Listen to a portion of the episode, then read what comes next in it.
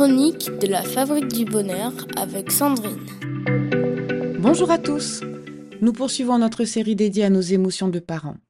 Hier, nous avons exploré trois outils pratiques pour continuer le travail sur soi. Aujourd'hui, nous concluons notre série. Retenez que nos pensées ont un pouvoir immense sur notre vie.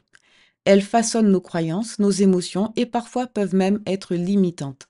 Mais heureusement, il est possible de faire un travail sur soi à tout âge. Prendre soin de soi devient alors une priorité absolue. En investissant dans notre croissance personnelle, nous pouvons évoluer et devenir une meilleure version de nous-mêmes.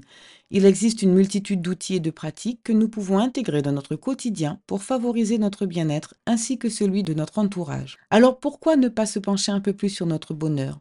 Pourquoi ne pas apprendre à choisir nos pensées, à entraîner notre cerveau à percevoir le monde de manière plus positive et à décider de ce que nous voulons dans notre propre vie? N'oubliez pas que c'est bien chez vous, parents, que l'enfant va puiser ses ressources.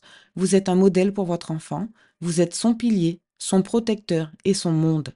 Il s'ouvrira à lui-même et aux autres selon ce qu'il perçoit de vos comportements et de vos réactions. En étant authentique avec nos enfants, en reconnaissant nos erreurs et en présentant des excuses lorsque c'est nécessaire, nous montrons l'exemple. Nous leur enseignons que personne n'est parfait, mais que nous avons tous la capacité de nous améliorer. Cette éducation sera influencée par celle que vous avez vous-même reçue, soit en cherchant à la comprendre et à s'en éloigner, soit en cherchant à la reproduire. En nommant nos émotions, en identifiant leurs origines et en assumant la responsabilité qui en découle, nous nous libérons de nos fardeaux émotionnels. C'est ainsi que nous cultivons des relations plus saines avec nous-mêmes et avec ceux qui nous entourent et que nous guidons nos enfants vers un chemin de croissance et d'épanouissement. Voilà, très chers parents, c'est la fin de notre série dédiée à nos émotions de parents.